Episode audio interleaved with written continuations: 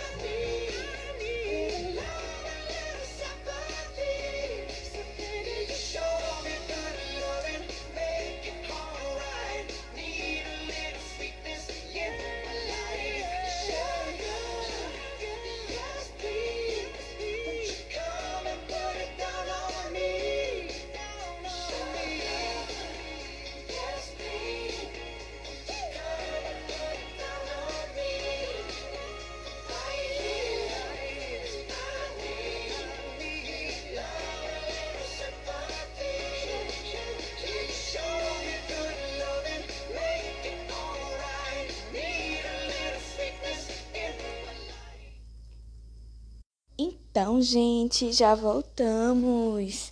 Vamos agora para o que seria o terceiro episódio, mas na verdade vai ser a continuação do segundo, que vai ser um pouquinho mais longo, mas pelo menos, né, já tem, a gente já tem aí, vai ser sete assuntos, não, oito assuntos estudados. Olha que legal. Isso é bom, hein? Vamos lá. Aqui no roteirinho que eu fiz, a gente tá agora para estudar as fórmulas. As fórmulas, você tem que estar tá com o seu livro aberto. Então, eu acho que eu vou ficar mais ou menos até os nove minutos falando. Se eu tiver passado um pouquinho, você volta. É, acho que vai ser até os nove minutos e meio pelo tempo. Então, caso você não queira ver as fórmulas, pule para nove minutos e meio, certo? Aí você que ficou, eu vou tentar falar dessas fórmulas, né? A gente tem algumas leis. A gente tem, é, assim, claro, o grau de resistência elétrica é o grau de dificuldade que o material oferece à passagem da corrente elétrica. É a resistência elétrica, vocês entenderam? Resistência, então ele resiste à eletricidade. A unidade de medida, a unidade de medida da resistência elétrica é o ohm cujo símbolo é a letra grega ômega, que você tem que estar com o livro para você entender qual é essa letra, certo? A relação entre a intensidade da corrente, a resistência e a diferença do potencial elétrico entre dois pontos de um condutor pode ser representada pela seguinte expressão: U igual a R vezes I. Eu vou repetir para você entender. U é igual a R vezes I. Mas, Isis, o que significam essas letras? Bora lá. U é a voltagem. I é a intensidade da corrente. É só você lembrar. I, intensidade. U é um V de voltagem um pouquinho mais arredondado.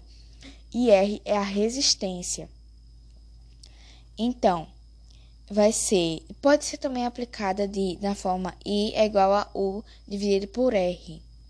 Sobre R, no caso. Mas eu prefiro fazer dessa forma é, que já está a primeira forma que foi apresentada. Você que pulou para cá para um, 9 minutos e 30, eu infelizmente ainda não terminei de falar, mas pule para 10 minutos e 30, que acho que ali eu já vou ter terminado. É, a gente tem algumas situações exemplo que eu acho legal vocês é, tentarem refazer né, com no próprio livro. Eu acho bacana isso. E a gente também tem um negócio chamado resistores, tá? Mas eu quero que você absorva essa informação, então vou deixar alguns segundos com a música para você absorver essa informação primeiro, tá?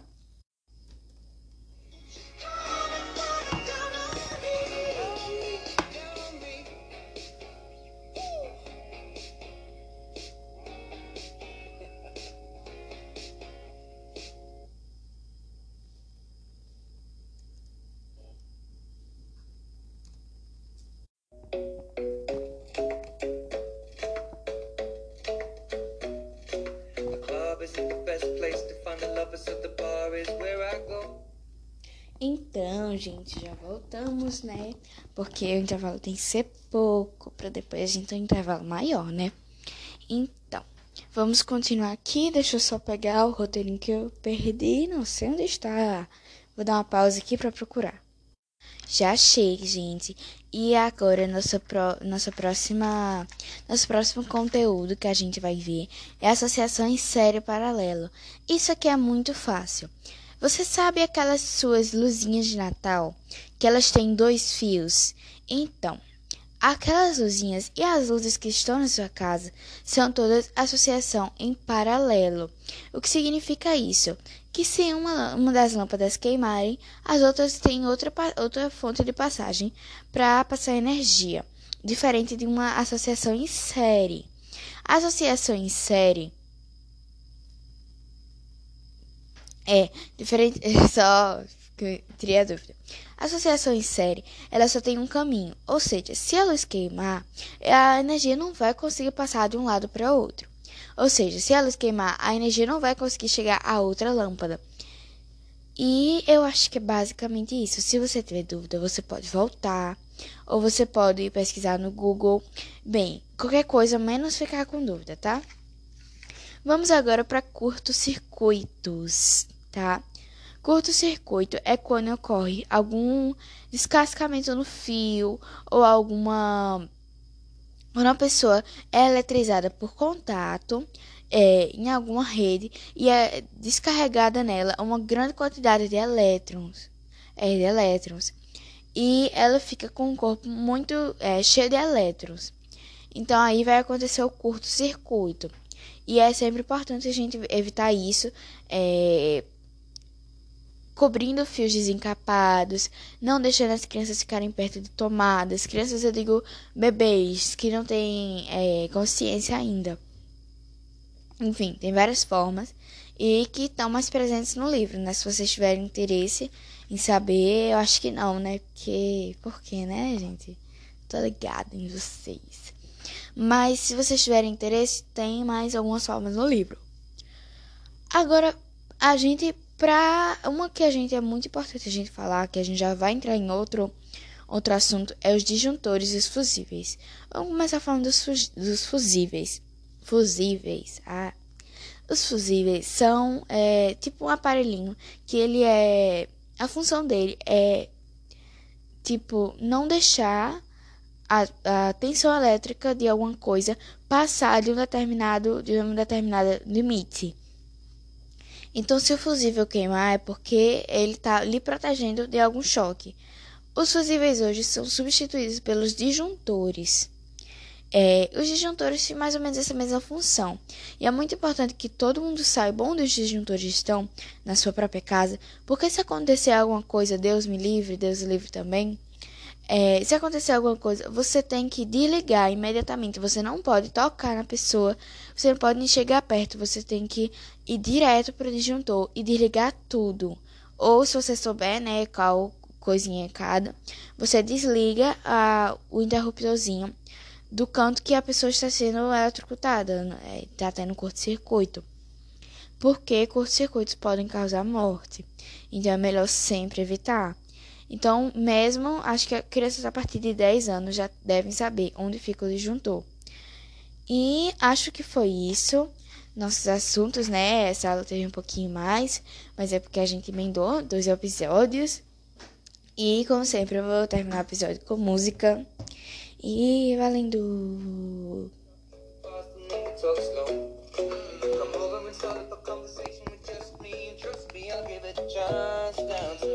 Stop, the on the jukebox, and then we start to dance. And I'm singing like, girl, your love. Your love was handmade for somebody like me. Come on now, follow my lead. I may be crazy, don't mind me. Say, boy, let's not talk too much. On my waist and put that body on me. Então, gente, acho que a, a, o podcast de hoje foi esse. Espero que vocês tenham gostado, que vocês tenham compreendido melhor a matéria, né? Porque essa matéria tá difícil. Enfim, tchau!